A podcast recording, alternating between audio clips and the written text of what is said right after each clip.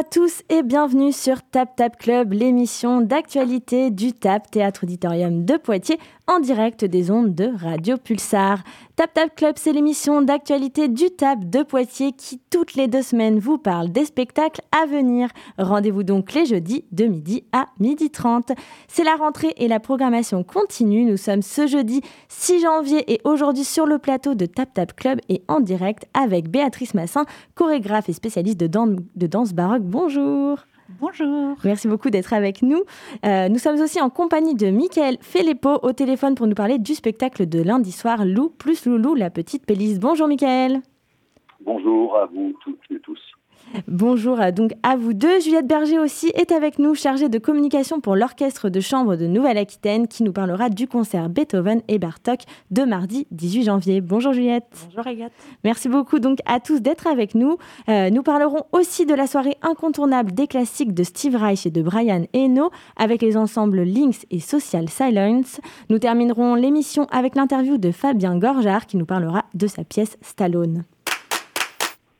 Béatrice Massin, vous êtes donc chorégraphe et spécialiste de danse baroque et vous êtes à l'initiative de la commande passée auprès de deux chorégraphes, Michael Filippo et Gaël Bourges, pour la création de deux pièces, Lou et Loulou la petite Pélisse. Avant de commencer, est-ce que vous pouvez un petit peu nous parler de la création de votre compagnie Fête Galante? Oui, absolument, très volontiers même. Euh, j'ai découvert la danse baroque alors que j'étais déjà une interprète de la danse contemporaine dans les années 80. Et je me suis très vite passionnée, sans savoir très bien comment je m'y prendrais, par le, lien que j'imaginais possible entre l'écriture de la danse baroque, qui a été une écriture très savante, et la danse contemporaine telle qu'elle s'écrivait au jour le jour dans les années 80. Et ce lien m'a toujours passionnée, et c'est la raison pour laquelle, quelques années plus tard, j'ai monté une compagnie. Donc ma compagnie finalement qui s'appelle Fête Galante est une compagnie qui ne travaille pas forcément sur le répertoire et sur l'historicité de la danse baroque, mais qui, à partir des connaissances que l'on en a, cherche à aller beaucoup plus loin vers la création contemporaine d'aujourd'hui. Donc mon travail est dans cette direction et à un moment il m'a semblé que toute seule, euh, à agiter ces atomes du baroque, finalement je n'allais pas assez loin pour vraiment qu'on change la mentalité et la pensée aussi sur cette danse et son sa pensée souvent très archaïque et du coup, je me suis dit qu'il fallait euh, proposer à des chorégraphes qui étaient vraiment profondément différents de moi de travailler aussi sur cette matière. Donc, on a créé à l'intérieur de la compagnie la fabrique des écritures. Le premier, le premier essai, ça a été avec Michael en 2018 pour le solo de Lou. Et Gaël est au travail, donc au TAP, Gaël Bourges, pour la création qui aura lieu lundi de, en résonance par rapport à Lou, de Loulou. Donc, euh, Michael euh, Filippo, on vous connaît bien puisque euh, vous êtes beaucoup venu au TAP, notamment dans le festival Accord, avec en 2019 la pièce Ben et Luc. comment vous avez un peu reçu cette demande de Béatrice? Je l'ai accueilli à bras ouverts, c'est-à-dire que c'était une très belle proposition. dans le sens où Béatrice et Lou sont venus vers moi, on a pris un café, enfin ça a pris du temps, mais euh, ça a été une très belle invitation et c'est vrai que dans mon expérience, je pense que je ne serais jamais allé vers euh, ce type de répertoire. Et ce que j'aime dans les créations en général et dans Lou en particulier, c'est aussi le fait de me confronter à un univers que je ne connais pas. Et c'est exactement ce que Béatrice vient de, vient de dire, c'est que que ce soit Gaël ou moi, euh, je pense qu'on a une connaissance du baroque est euh, très... Euh, oui, en, tous les cas, je vais parler pour moi et pas du tout pour Gaël, c'était une grande inconnue. Et je pense que c'est ça aussi qui m'a intéressé et qui intéressait aussi Béatrice, c'est de confronter ce, cette histoire, cet héritage, et, et, de l'interroger avec des outils que sont les nôtres, donc ceux de, Gaël et les, et les miens, et, et et, la commande était très claire quand Béatrice et Lou me l'ont proposé, c'était de faire un portrait de Lou qui aborde, enfin, un portrait parce que le un portrait euh, de Lou, la notion de la danse d'art. Donc du coup, c'est vrai que moi, ce qui m'a intéressé, c'est cette notion d'héritage au sens large euh, dans l'histoire de Lou, euh, l'histoire des personnes, puis euh, d'héritage euh, par rapport à cette, Et justement, ce qu'on n'a pas dit, c'est que Lou, c'est aussi votre fille, Béatrice. Donc, c'est aussi ce choix qui a été fait, je suppose. Est-ce que c'était dans la commande, peut-être? Euh, c'était pas dans la commande, c'est-à-dire, mais c'est venu parce que Michael avait connaissait déjà Lou et savait un peu l'histoire, et puis on n'a pas envie de le cacher. Mais il se trouve que Lou est en effet un de mes enfants. Je n'ai pas que Lou comme enfant, j'en ai trois. Et Lou est la troisième. Et Lou est une interprète euh, qui, pour moi, est absolument magnifique. C'est-à-dire que tout ce que il y a quelque chose qui passe de très très fort entre ce qu'elle me propose et ce que j'ai envie de voir. Donc à ce moment-là, Lou était l'interprète la plus distribuée de la compagnie Fête Galante, puisqu'on tournait beaucoup un spectacle jeune public autour de la Belle au Bois dormant. Il y avait donc quelque chose de l'héritage, en tout cas de la transmission au travers des corps des interprètes de la compagnie, pour ces chorégraphes auxquels je demandais de se mettre au travail. C'était Lou qui était, qui était celle qui, arrivait tout de suite en tête de liste. Donc c'est avec Lou, en effet, qu'on a réfléchi en se demandant à qui on pouvait demander ce premier opus finalement de la fabrique des écritures. Le fait qu'on ait cette relation, elle est très forte et elle existe. Euh, c'est pas ça qui m'a décidé à faire que ce soit Lou la première interprète de la fabrique des écritures. Et alors, ce qui est aussi un peu rigolo, c'est qu'elle euh, joue également dans la pièce de, de Gaël. Voilà, alors les, choses sont, souvent jolies et se font souvent par des rencontres. Moi, j'ai rencontré Gaël euh, lors de la diffusion de Lou au Festival d'Avignon il, y a deux ou trois ans.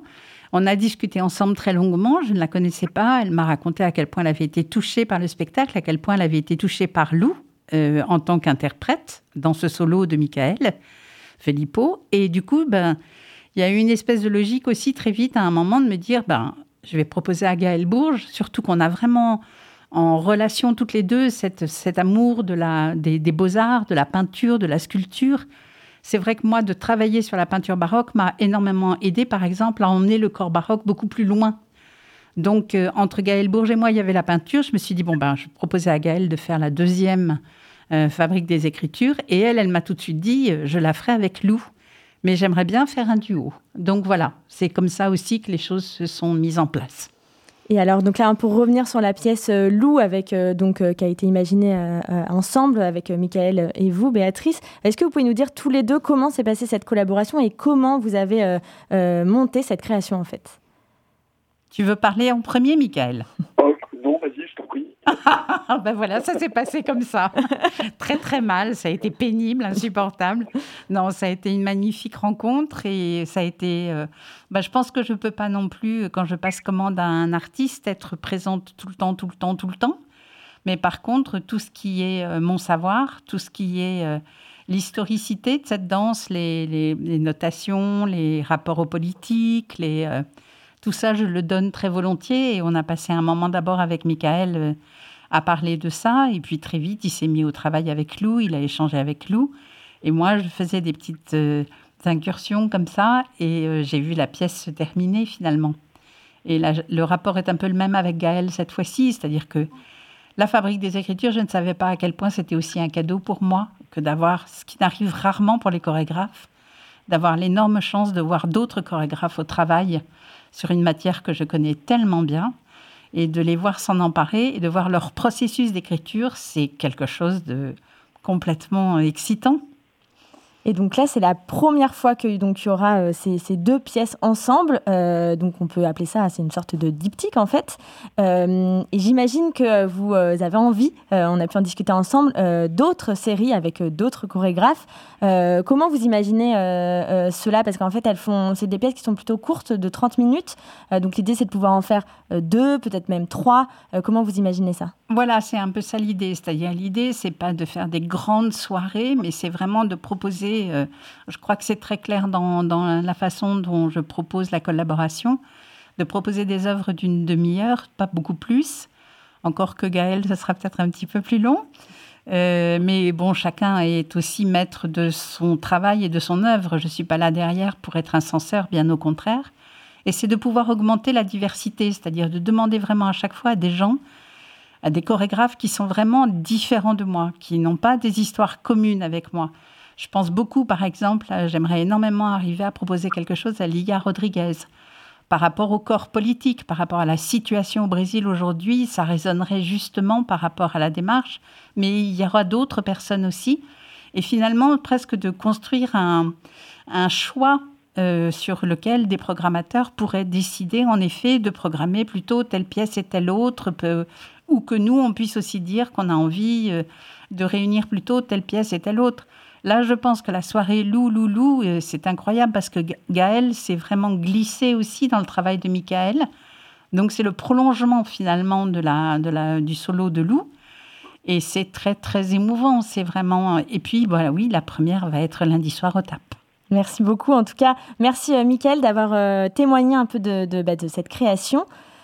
Merci beaucoup Béatrice aussi euh, d'avoir été avec nous. On se retrouve donc lundi, lundi 10 janvier à 20h30 au TAP pour cette première et pour découvrir les pièces Lou et Loulou. Merci beaucoup à tous les deux.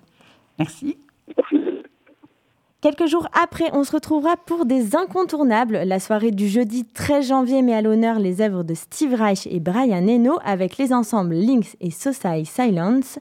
Euh, la soirée démarre à 19h avec l'ensemble Lynx qui nous propose de revisiter l'œuvre Drumming de Steve Reich, une pièce unique et assez rarement entendue sur scène. Et pour cela, cet ensemble de musiciens venus de tout horizon nous propose une version pour percussion et ça donne très envie. On va écouter un petit extrait.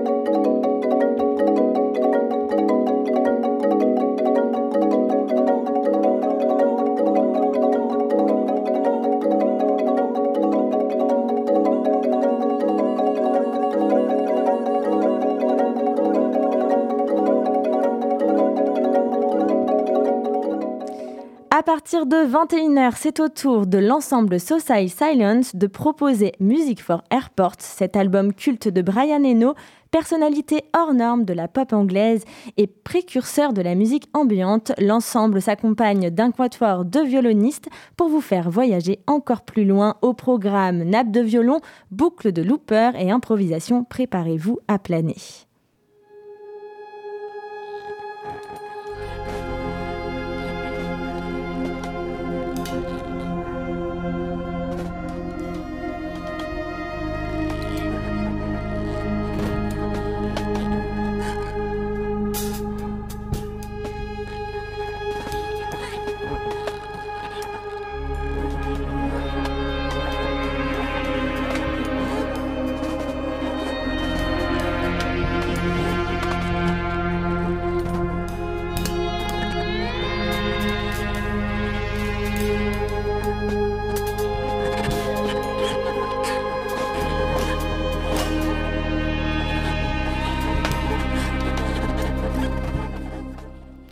Un peu de musique classique maintenant avec l'orchestre de chambre de Nouvelle-Aquitaine, orchestre associé au TAP et qui nous propose un nouveau concert Beethoven et Bartok le mardi 18 janvier à 20h30. Juliette, est-ce que tu peux nous rappeler pour les auditeurs ce que propose l'orchestre de chambre de Nouvelle-Aquitaine? Oui, alors l'Orchestre de chambre de Nouvelle-Aquitaine, c'est une, formation qui a 41 ans maintenant, euh, qui est basée euh, ici à Poitiers, qui est d'ailleurs euh, artiste résident au TAP. Euh, et donc, c'est une formation qui rassemble 45, euh, 50 musiciens, euh, enfin, qui peut proposer un effectif assez variable pour pouvoir s'adapter vraiment à tout type de, de répertoire. et c'est un ensemble qui est placé sous la direction de Jean-François Esser depuis 2000, donc qui a vraiment permis de développer l'orchestre. Et, euh, et, voilà, et l'orchestre se, donc se déplace sur, euh, principalement sur la région Nouvelle-Aquitaine, son territoire, euh, à travers des concerts et aussi beaucoup d'actions culturelles auprès de, tous les publics pour permettre d'apporter la musique vraiment au plus grand nombre. Et donc pour euh, ce concert, ce nouveau concert au TAP, euh, le 18 janvier, euh, nous avons une violoniste de talent qui se joint à nous, Lia Petrova, si je ne me trompe pas sur son, sur son nom. Est-ce que tu peux un petit peu nous, nous en parler de cette violoniste? Oui, alors c'est la première fois qu'on joue avec elle, donc je ne l'ai pas encore rencontrée, mais en tout cas on sait que c'est une, une, une jeune violoniste qui nous vient de Bulgarie. Euh, et qui est en pleine ascension. On en entend beaucoup parler en ce moment. Euh, c'est vraiment une jeune virtuose euh, qui, qui, a raflé beaucoup de prix depuis sa plus tendre enfance. Elia, elle a vraiment placé l'œuvre de Beethoven qu'on va jouer donc au, concert, le concerto pour violon en ré majeur. Elle l'a vraiment placé au cœur de son répertoire. Elle a enregistré un disque récemment, une interprétation absolument magnifique de ce concerto.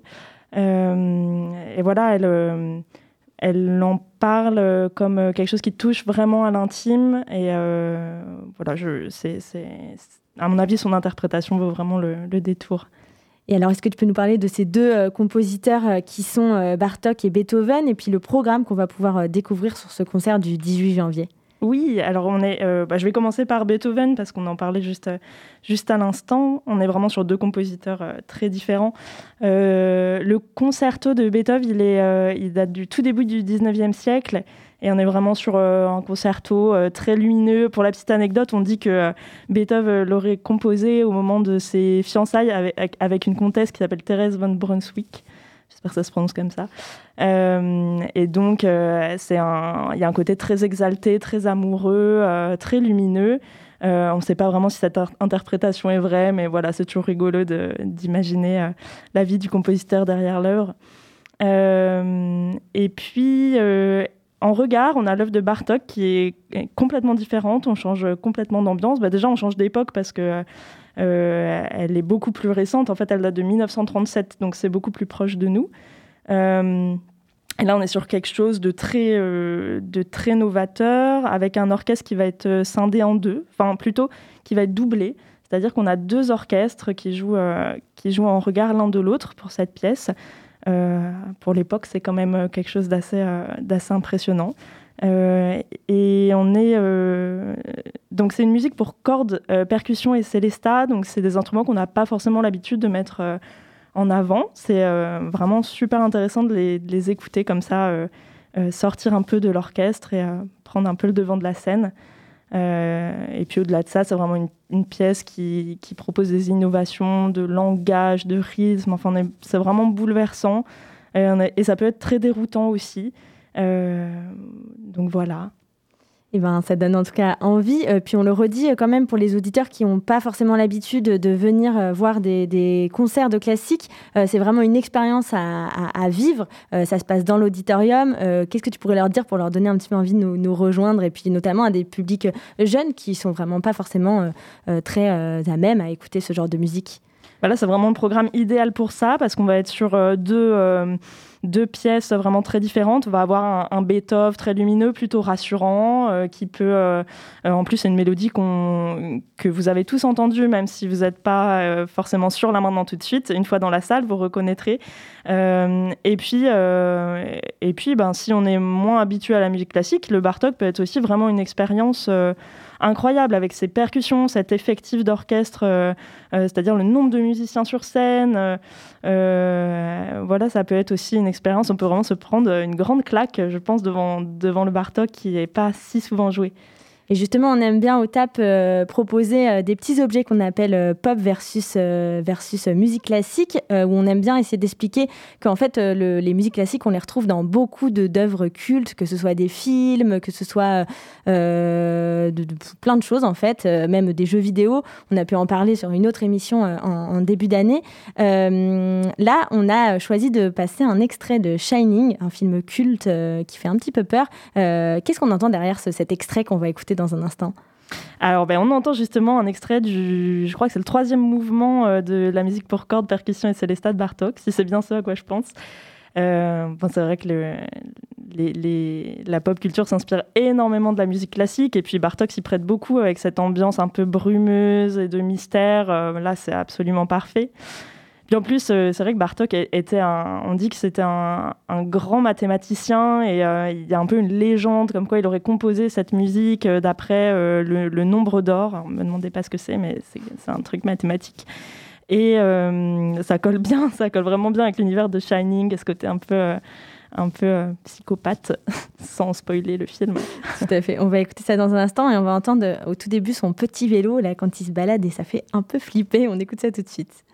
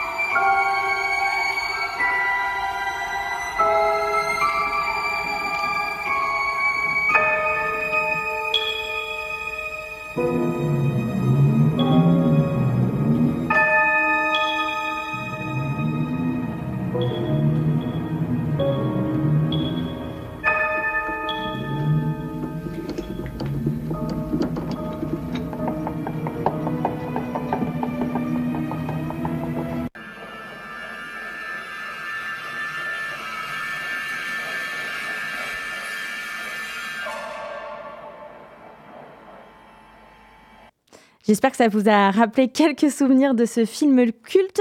Donc on vous invite à venir au concert de l'Orchestre de Chambre Nouvelle-Aquitaine le 18 euh, janvier à 20h30. Réservation encore possible sur tap-poitiers.com. Et ce même soir ainsi que le lendemain, le mercredi 19 janvier, au centre d'animation de Beaulieu, on peut découvrir la pièce Stallone de Fabien Gorjard en partenariat avec le Meta. Il nous a d'ailleurs accordé une interview ce matin même. On le retrouvait d'ailleurs très récemment pour son film La vraie famille en clôture du Poitiers Film Festival. Et on le connaît bien pour sa carrière de réalisateur, mais il est également familier du monde du théâtre. Il nous explique tout. Plus d'informations et réservations sur tap-poitiers.com. N'hésitez pas à nous rejoindre sur tous les événements qu'on vient de vous évoquer. Et on se retrouve très très bientôt sur les ondes de Radio Pulsar et sur Tap Tap Club. On écoute l'interview tout de suite et on se dit à très bientôt. Alors oui, effectivement, euh, le théâtre, euh, le théâtre est venu un peu malgré moi. Euh, au départ, le lycée, l'option théâtre, tout ça, mais je me suis très très investi parce que j'avais l'impression que ce serait une porte peut-être un jour vers le cinéma, qui était un peu l'objectif, euh, euh, l'objectif premier.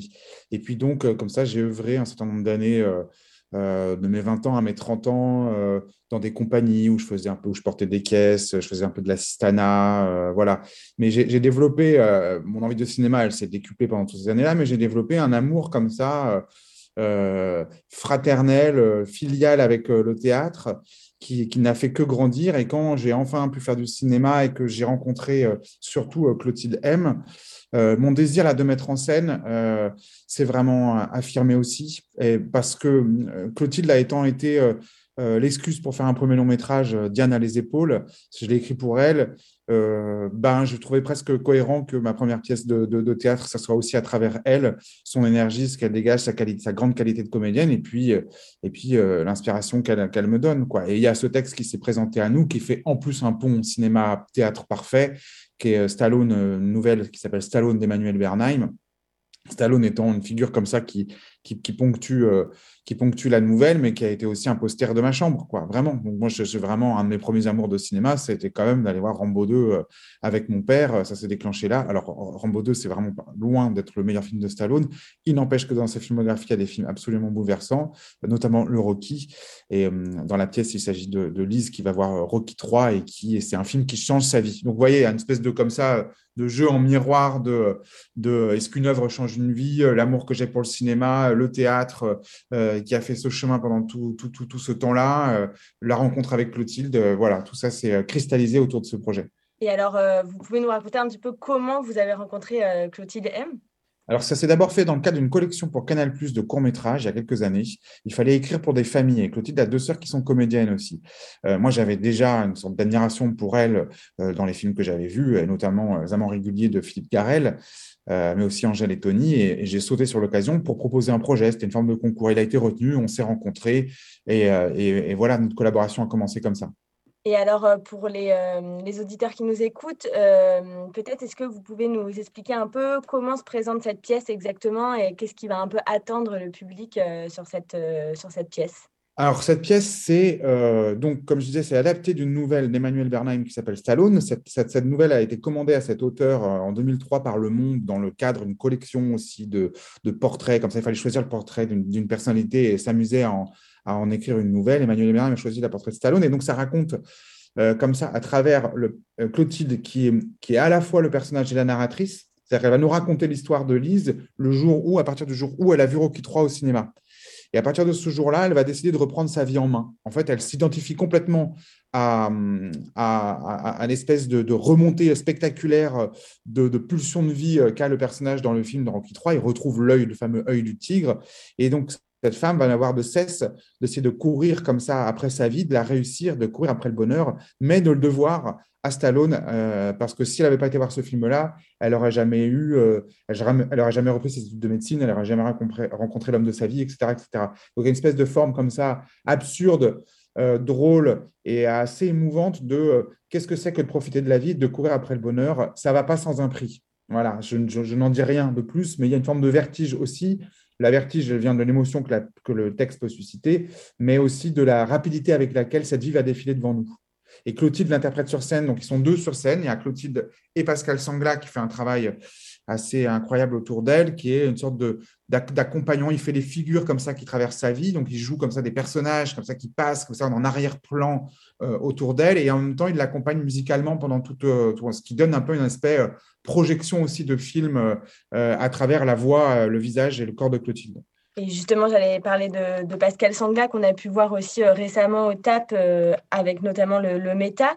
comment vous en êtes venu à travailler aussi avec Pascal Sangla voilà, c'est le genre de petit miracle, à mon sens, qui nous arrive. Et le miracle étant que Clotilde et lui étaient au conservatoire ensemble et que, je lui ai dit, ça serait super qu'un comédien qui en plus joue de la musique, est-ce que tu crois que ça existe Et que là, il y avait genre celui en France qui pouvait faire ça mieux que tout le monde, qu'elle connaissait, qui était Pascal Sangla. La rencontre a été une sorte de coup de foudre aussi artistique. Et Pascal, de par son univers, de par sa qualité, très grande qualité d'improvisateur à tous les niveaux, c'est-à-dire musical et de jeu, a amené énormément à ce spectacle. Eh bien, merci beaucoup. On attend tous les euh, auditeurs qui nous écoutent euh, le mardi 18 et le mercredi 19 euh, au centre d'animation de Beaulieu. Merci beaucoup, Fabien. Merci à vous. Au revoir.